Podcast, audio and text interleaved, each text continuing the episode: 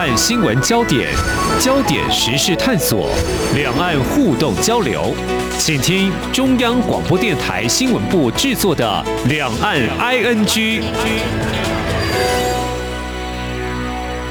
听众朋友你好，我是黄丽杰，欢迎收听三十分钟两岸 ING 节目。那么这几年的台海军事冲突是否升高，引发国际间的高度关注？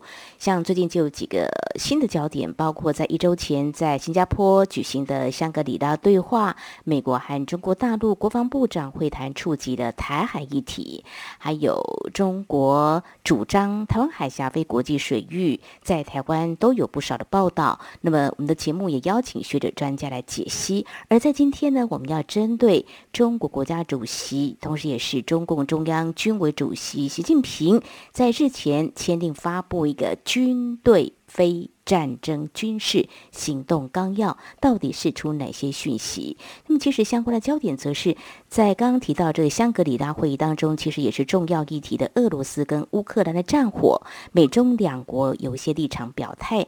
而就在十五号，就是香格里拉对话结束后的第三天哦，习近平以及俄罗斯的总统普京通话。触及面向也包括了台湾，专家如何解读呢？此外，在今天我们要跟听众朋友一起来关心是这几天台湾媒体也关注报道，在河北省的唐山市一起打人的案件，也就是前往用餐的男客人对女客人搭讪不成，那么其他男子竟然也加入围殴啊两名女子，那么这样的地方社会的事件为何引发全中国呃？可以说网民的热议跟很多人对打人的男士是大家挞伐呢。好，我们接下来要透过和中央社驻北京记者张淑玲连线，那么谈他第一手的采访观察，非常欢迎淑玲，你好。主持人好，各位听众朋友，大家好。好，谈到军事焦点，我向蔡英文总统在二十号总统府主持这个国军重要高阶干部授勋暨授阶典礼时，他也针对这个面向就提到，随着国际情势跟科技的发展，战争形态更加的多元，国军的建军整备必须与时俱进哦。未来无论是国防自主政策还是军事改革，都要加紧脚步来进行，让守护国家的力量更加的坚实。而提到刚才我说的，习近平最近他签订发布个军队非战争军事行动纲要，这个讯息应该是透过他们的呃官媒对外发布吧？我想这样子应该呃非常具有他关注的一个重要性。所以如果说是透过官媒发布，我们可以看到有哪些主要的内容呢？呃，是这样，对，他是透过这个。不管是当时当天晚上的央视新闻啊，十四日晚上啊，以及这个新华社他们的官媒就很正式的报道了这个，说从六月十五号开始，他们要实施这个军队非战争军事行动纲要。那我觉得，因为这个名词啊，大家会觉得比较陌生。明明是军队，为什么又说非战争的军事行动？那到底有哪些呢？就刚刚主持人问的哈。事实上，如果按照他的这个报道，他没有公布全文的内容。但是他提到是说，呃，这个纲要是要坚持这个总体国家的安全观，要维护国家的主权、安全、发展利益等等等等，也提到了要维护世界和平、地区稳定，嗯，然后总共有六章五十九条，其实就是要规范的部队哈执行非战争军事行动要有一个法规的依据，嗯，里面也包括像。行动的一些类型、保障、政治工作等几个章节，但是细节的话，目前还没有对外发布。嗯，可能要持续关注，但是专家可能看得比我们还要深入跟专业哦。提到这个，我就不免想起，在今年的二月二十四号，也就是俄罗斯入侵乌克兰那个时候，他们提出一个呃用词，我也当时也请教了台湾的军事方面专家，什么叫特殊的军事行动？那我现在看到这个习近平所签订的军队非战争军事行动纲要，看起来非战争，就觉得让我们有点放心哦。所以应该。太可能就是有所谓的一些军事行动吧。苏玲，你针对官媒报道也访问了中国大陆的学者专家，怎么样来看这个行动纲要的公布呢？对，我觉得这个非常有意思，是我我发现台湾的媒体或者是海外的媒体对于这个纲要的报道非常着重在，毕竟因为我们是台湾，我们会觉得这是不是跟我们有关？而且有一些我看解读会说，呃，是不是就变得更容易随便找一个借口就来呃侵入台湾海峡啦，或者是说找一个发动战争的借口，呃，因为。非战争的行动，还有刚刚提到的俄乌战争里面说，呃，特别军事行动是不是其实明明就是侵略，还要创造一个名词这样子，所以很多人都惶惶不安。但我觉得，呃，比较有意思的是，不管我的同事在台北访问正大的学者，呃，丁树范先生，还有另外一个军事学者林颖佑先生，呃，还是我这边来访问。中国的学者其实他们都很强调说，这应该就是对内，也就是对中国大陆内部为主。嗯，我问的一个是上海政法学院的，他也算是常常写一些军事评论，倪乐雄教授啊，嗯，他有提到就说，其实现在因为全文没有公布，大家也不敢讲得很死啦。嗯，但是他觉得以这样来看的话，是规范说。部队呢，在这个和平时期要怎么来使用？其实像台湾，也可能因为台风之后，军队会救灾嘛，嗯、所以比如说抗洪救灾，还有现在的疫情，他们的军队有时候也有介入。那怎么样跟地方政府之间的关系是可以顺畅的？及对外，比如说他们维和部队，或者是说，呃，确实现在他们对外有更多的一些军事上的交流，这个。培训等等，这些他们就是把它规范化。那我觉得倪教授讲的有一点很有意思哦，就说现在的国际情势来看呢，中国因为我们知道，他面临的几个压力或挑战是说，外有这个俄乌战争，毕竟也是一个变数，而且跟中国也算是有关系的哈。那内部呢，就是疫情不断的反复，经济不好。其实在这个情况下，他认为这个。非战争军事行动纲要是更针对稳定内部而设的，它其实是对内维稳的性质是非常强的。那他觉得对台湾来讲，纲要对台湾没有特殊的意义，因为如果要担心台海战争的话，呃，中国之前已经设立了反分裂法，他已经明定了什么样的条件下，主要就是说台湾它一个法理宣布台独的话，那肯定。中国大陆这边是会出兵的，这个是依据中国自己定的反分裂法，所以他没有必要另外再创造一个这样子的东西，是针对台海啊。那至于刚刚讲的俄国讲的这个特殊军事行动，是不是有这样的意涵？那倪教授他也说，其实他觉得中国没有必要玩弄名词，非战争军事行动指的就是那些不是打仗目的的啊，其他但是可能是比如说对内的，也可能是。有时候镇压平乱都有可能啊，骚乱等等。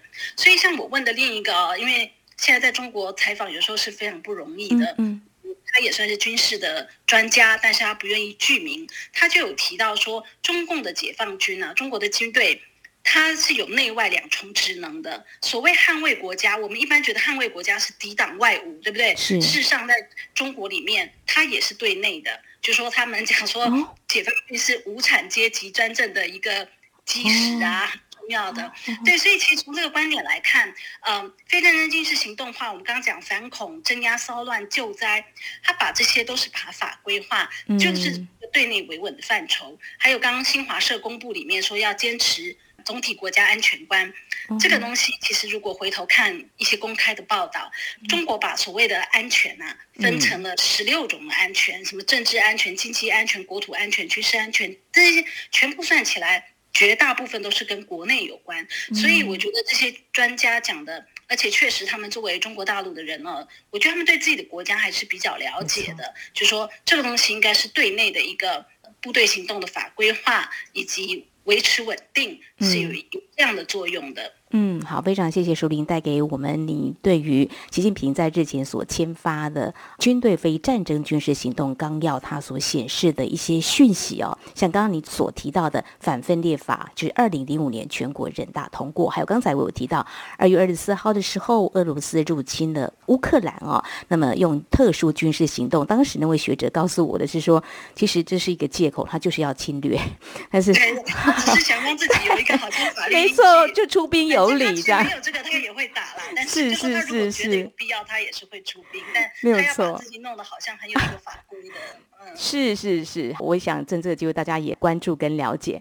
我想在稍后我们节目呢，要来谈的是不是有关中国大陆跟俄罗斯的关系啊？中国大陆对俄罗斯的态度到底是挺俄，还是呢对乌克兰呢会寄予一些同情？前两天两国元首通话了，其实美国呢持续以来都向中国大陆表达不希望中方提供俄罗斯任何支援，所以怎么样来观察中俄双方的一些谈话内容？我们节目上回来。今天的新闻就是明天的历史，探索两岸间的焦点时事，尽在《两岸 ING》节目。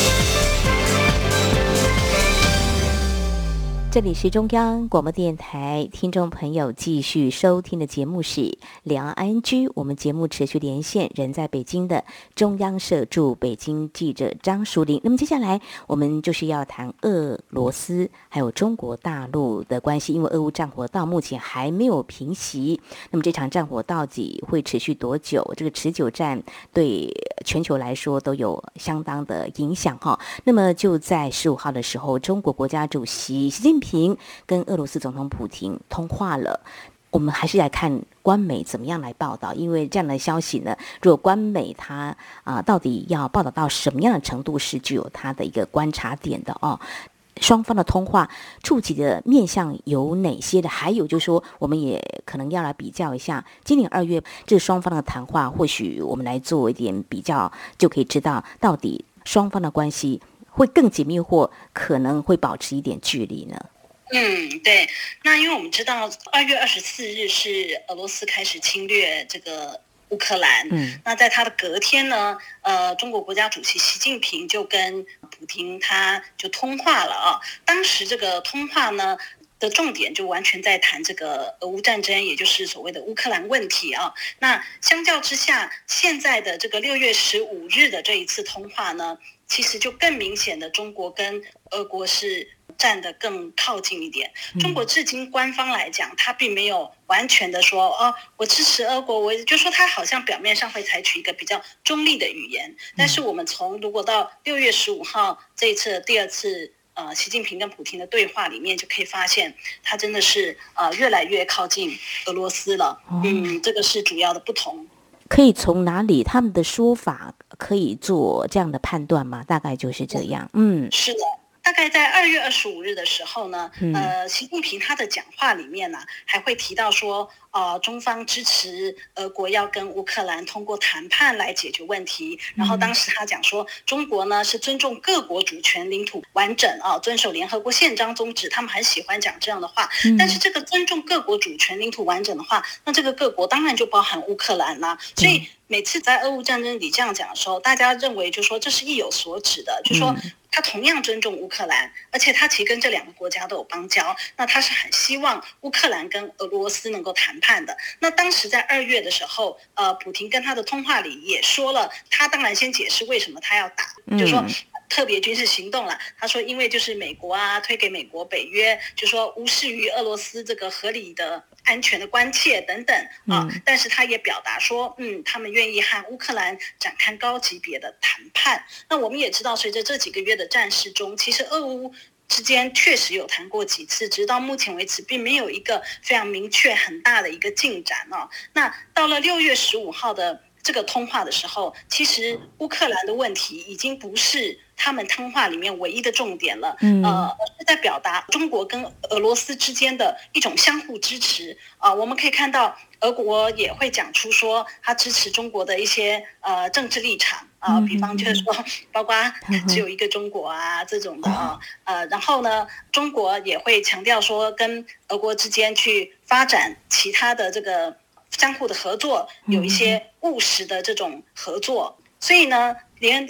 俄罗斯驻中国大使馆的这个微博账号啊，他自己的发文就是第二次通话里面都说，俄中的关系是处于史无前例的高水平，而且不断完善。嗯、我们看这样的话就知道，就说这是两个感觉是非常的要好啊。嗯、那俄国的这个发布里面还用了新华社没有讲的，他说习近平指出啊。俄方为了在外部势力制造的安全挑战面前维护国家根本利益，采取了行动的合法性。他说这个侵略乌克兰好像有一种合法性在。那他特别讲说，习近平有这么说，就是表现了一种中国对俄国在这个战争的上面的一种支持或理解。虽然我们现在并没有看到直接物质上或军事上的支持，可是这个态度上的，等于是到第二次的时候是。更明显了。这个习近平在第二次的通话里面，呃，他虽然重申了说，呃，中国方面呢对乌克兰的问题是有自己的理解，是非曲直出发啦，独立自主做判断等等，这个是一样的。但是他不再提说希望俄国跟乌克兰谈判。那也会有学者，像新加坡联合早报，他其实访问的一个香港学者就有提说，嗯，你们之间要互相谈判啊，也是因为知道说。就不要讲俄罗斯不爱听的话啊，就也不需要再去讲了。就是反正现在中俄的关系之间就是很好。那这个是大概两次谈话里的一个差别啊。那俄国就是表达对中国的支持，就说哎，你的这种全球的倡议呀，你的什么上海合作组织的会议啊，金砖会议这些。会支持，所以西方的意思就是说，二中在互相取暖呐、啊。简单来讲是这样，但是当然，我觉得不是用一个嘲笑的态度去看他们，而是说这个变化，哎，中国现在更明确的站出来，呃，跟俄国站在一道，哎，这个变化确实也是值得注意的。还有一个问题，我也蛮好奇，就是说我看到媒体报道，好像这次是习近平主动打电话给俄罗斯总统。普丁哈，好 好，那也许是反应过度了。呃，在台湾的一些专家学者或呃这个外媒会想说，哎，中俄是不是所谓的同盟或这个战略伙伴？其实还是有一些差别的啊。不晓得中国大陆学者又怎么样来看这一次的中俄元首的通话呢？嗯，是的，我是有就这一点来请教这个中国人民大学国际关系教授石英红啊，因为我觉得他的很多看法确实都很真实。事实上，在还没有这一次通话之前，我有跟石老师有聊过，什么时候中国会比较在俄乌战争上，呃，立场有一些变化。当时他就跟我说，只要俄国在那个战争上进展比较大的时候，中国会进一步表达支持。结果后来到了十五号的晚上，这个通话的讯息官媒一发布，我十六号再请教石老师。那我们知道这几天的新闻，如果回头看的话，会发现现在就是俄国在所谓顿巴斯这个区域，就是乌克兰东部，包括顿内兹啊这些地方，嗯，其实是。乌克兰的这个军事比较吃紧，然后俄国好像拿下了八成。那北约到底要不要加强对乌克兰的支持？这个是讨论的非常热烈激烈。那所以我觉得这就印证了石英红教授的一个分析，他也就重新的告诉我说，确实现在这个通话，中国是更进一步表达了这种亲俄反美的态势，有这样的效应。但这个的背景就是。事实上，现在俄国在战事中，乌东的战事里面大有斩获，然后北约援助乌克兰的意志是明显动摇，确实有这个大背景，所以这个通话不是空穴来风哈。那他也有提到，就是说，其实今年三月，中美的这个元首就拜登跟习近平有一个视讯会谈嘛，嗯，那当时拜登是有警告北京说，如果你援助支持。俄国就是有实质物质上的支持的话，会为此付代价。我们的这个制裁会有什么延伸二级制裁这些的啊？就有一个警告。那我们可以想见，如果以习近平个性以及现在的中国，他现在是越来越不理西方的这一套各种警告啦。所以就说，其实这样的通话之后，石英红有分析说，中国其实是重新采取显著亲俄的态势了。哦，那只是在六月十五的这个电话里面，让我们更看到，确实就是如此。一旦你这个战事有进展了，中国的这个支持度是更加的明显。那另外一种分析角度就是说，刚刚主持人提到谁打电话给谁这个问题啊，我知道台湾有些。呃，确实是分析说是可能是呃，好像习近平他想拿回一个主动权，在俄乌战事上啊，中国态度上拿出一个主动权，所以是中国打的电话打给普丁，因为这一次官媒报道没有说他应约嘛。但是事实上，我问这边的学者另一位啊，就复旦教授吴兴博，他有提到是说六月十五号是习近平的生日，那三年前的这个普丁。曾经刚好那时候是访问中国，他曾经当面祝习近平生日快乐，所以他说，其实这一次是普京打电话给习近平，因为就是又在祝生日快乐。当然这一点也是可以讲说，可见他们两个的关系是很好啦啊、哦，那也有这样的私交的成分在。那其实不管谁搭给谁，大家还是比较看重，就是说他们谈的这种内容，大家也都很明白，就是表达一种互相的支持，更进一步这样。好，中国大陆学者观察入围哈，大家也可以再呃持续来关注这个焦点哦。那么中俄元首通话，表达中方对俄国的支持。我们在台湾也看到哦，美国国务院在十五号也警告中国，在俄国侵略乌克兰问题上不要站在历史错误的一边。当然，中国外交部也予以回应啊，呃，就是中国始终站在和平一边，站在公道的一边。所以呃，我想后续要持续的关。关注就是说，俄乌战火是否使得美中关系更为的对立呢？同时，中国大陆到底会不会进一步有停俄罗斯的一些实际行动？或许未来都是观察重点。因为从二月之后呢，他们没有加入以美国为首的对俄罗斯的经济制裁嘛。好，稍后节目呢要来谈的是中国大陆社会面，也就是河北唐山的打人案件。到目前为止，台湾还是高度关注，为什么会引发全中国众怒？我们节目稍后回来。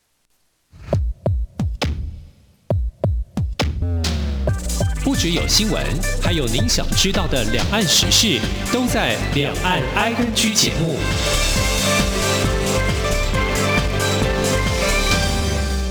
这里是中央广播电台，听众朋友继续收听的节目是《两岸 ING》。我们节目持续连线中央社驻北京记者张淑玲。淑玲，我们现在来谈这个唐山打人案件哦。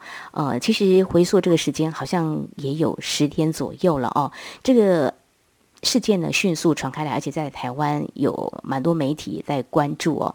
呃，是因为有人拍下当时的情况，在台湾我也看到部分的视频哦，在网络传开来。那么地点是在呃当地一家烧烤店。那么其实我要先说的是，不管如何啦，不管男女啦，动手打人就是不对啊。更何况就说一个男客人强行要搭讪，但女客人还不能够拒绝。但不可思议的是。这个还有男客人加入围殴啊，呃，有这个媒体是这样子的报道说，一共有九名啊。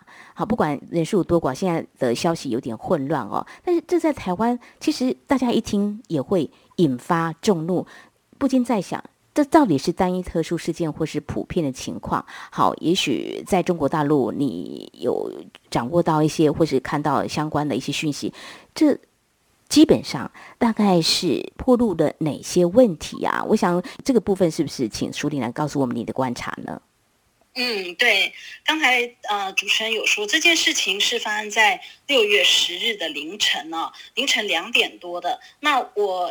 这样建议也不知道对不对，就是听众朋友有兴趣的话，可以上网搜一下，就是他的这个画面，因为我觉得只是看一行报道说 A 打人，跟你看到那个画面的感觉确实不一样。然后他如果是一般，我们知道酒后斗殴这种很多，可是。男性打女性，而且是素不相识，而且是男性骚扰在先。刚刚主持人说去搭讪，他搭讪之外，他摸那个女生的背，这个其实都已经很骚扰性质了啊。所以其实看画面的感觉会不一样。那刚刚主持人讲说，呃，大陆的民众这边的讨论哦，其实大概有几个点，一个是说就是性别暴力嘛，这个非常明显，就是说你一个男性对女性，那尤其。女权主义者是反应更强烈啦，就女性，因为我们了解，我们体力上完全是一个弱势，所以。被这样子的对待，这是很严重。那是不是有些人厌女啊，然后家暴这种都可以被连带的关注性别暴力的问题？嗯、那另外一个是警方的动作太慢，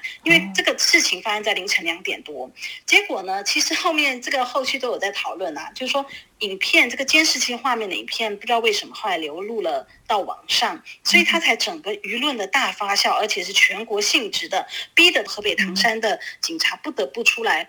回应又是发布像通告啊什么的，但他发通告的时候已经是傍晚的六点多了，等于你凌晨的事情几乎是经过了一天，你才说你要找人，而且我觉得这背后确实有全中国人民啊，在现在很高压防疫的情况下，面对这些事情，因为你自己就是一个被国家管得很严的人，结果还出现这些事，其实很不能忍受，所以很多人就会不管是调侃或不满，说，诶，如果要是现在是一个确诊者。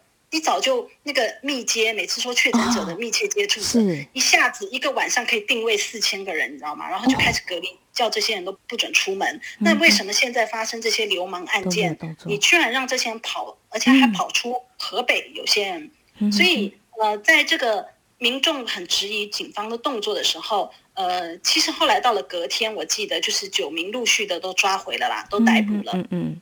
然后还里面还牵涉到黑社会的这个很猖狂的问题。其实每个国家社会都会有黑社会的问题啊。是。但是中国我们知道，它前几年开始了从国家层级的这种扫黑除恶啊这样的行动。那到底这样的行动有没有效果呢？到底唐山市的这些黑社会它的保护伞是谁呢？我们说的保护伞通常就是有。官方背景，那唐山是不是有这样的情况呢？啊，这个也是一个讨论点。还有人就是说，因为那个根据那个打人的画面呢，当下的这个烧烤店的男客们都没有出来阻止哦，这是是匪夷所思。所以有些人就讨论说，哎，这个关的民众是不是不够见义勇为？其实这件事也可以吵成一团呐，因为很多人说，你自己在现场看看，你敢吗？如果是你啊，因为同样是男性。也有体力之分呐、啊嗯，对不对啊？对。那也有教授是从法律的态度去讲，哎，这个就是说，其实中国的法律几乎是不鼓励见义勇为的，因为你如果卷入那个打架里，啊、反而你很容易吃上官司。哦，这样子。我后来有看到这样子的讨论，所以其实确实讨论很多。那还有人把这个扩大到国家体制的问题，就是说，就我刚刚讲的，包括防疫，整个很多的系统性的暴力哦，个人权利本来就不彰，所以一旦发生这种时候，很多人就是联想到自己，呃，也有这样子的一个讨论。嗯，刚刚淑铃提了很多的面向，其实如果相对台湾，比如说黑社会，我们也有这个。治安的问题，这个的确是，还有见义勇为的人越来越少，就觉得有点令人心寒。就是说我刚刚还想提问，就是说，难道中国大陆是自扫门前雪居多吗？在台湾，我们都会鼓励都大家要鸡婆一点哈。那提到就是说治安的问题，在台湾其实有媒体处理，因为这起被关注之后，呃，铺路一些治安问题，还有很多被举报。你在大陆那边有观察到这样的情况吗？哦，对的，就是后来呢，这个唐山市政府呢，不得不要表现出说他们很积极处理这个案子，后来就还开放专线呐、啊，呃，就是设一个时间呐、啊，叫大家踊跃的检举啊，就是有有什么黑社会啊、不公平啊这些，结果没有想到，就那个信访部门，就是大家是可以上访的，排了长队，因为很多人说电话打都打不通，所以就干脆来现场排队。其实我觉得是非常有可能的，这种越是小地方，虽然唐山。不能算小地方，但是我觉得确实，呃，我自己的感受就是说，嗯，北京、上海这样的大城市，也许相对比较不容易有吃案呐、啊，或者是说，呃，这种跟黑道妥协，也不能说完全没有哦，只是说相对啊。那呃，更不要讲中国其他地方，我觉得很多的治安确实是。我不能说不安全，我是觉得应该是从公平公正的角度在处理案件上，我们自己都会认识一些要上访的人啊，所以当然是有各种的理由。所以，可是我觉得在中国当前，他们一直强调依法治国的时候，你看到身边很多这样的案子，其实有时候会觉得。这个国家的表跟里呀、啊，确实是很不一样的。就说不一定是故意的，但是就是他其实太多问题，他太多问题。可他一方面要告诉你他做的很好，比如说依法治国或什么。可事实上，尤其越落实到基层越地方，很多是没有做好的。嗯嗯，所以这个高举依法治国，希望不是口号哈。那这样子一个事件会引起呃比较属于全国性的关注。也是好事，就是让高层哦可以知道，其实，在基层还是有很多问题。也许很多问题是盘根错节，不容易处理，但是总是尽量去处理哦。因为这是不是只是一个冰山一角？因为最近媒体包括台媒也有在处理哇，不只是在这个唐山打人的这个案件哦，那么就连在广东惠州好像又有发生类似的这种打人的事件哦。哦，当然治安问题，其实我们说了，每个国家每个地方。应该都会有。但是如何来处理？如果中国大陆它是高举依法治国的话，那是不是要跟民众的期待不要有太大的落差？所以提到女性被打，总觉得我们今天两个身为女性来谈这个话题，都觉得这个性别暴力，对这个我觉得问题要好好的正视。那另外针对中国大陆是否对台湾动武呢？我们在今天是特别针对军队非战争军事行动纲要，习近平在日前签订到底他所显示的讯息是什么？还有有关中国大陆跟俄罗斯关系的发展，我们在今天非常谢谢中央社驻北京记者张淑玲带给我们以第一手的采访观察，非常谢谢淑玲，谢谢，谢谢谢谢大家。好，以上呢就是今天节目，非常感谢听众朋友您的收听，黄丽杰祝福您，我们下次同一时间空中再会。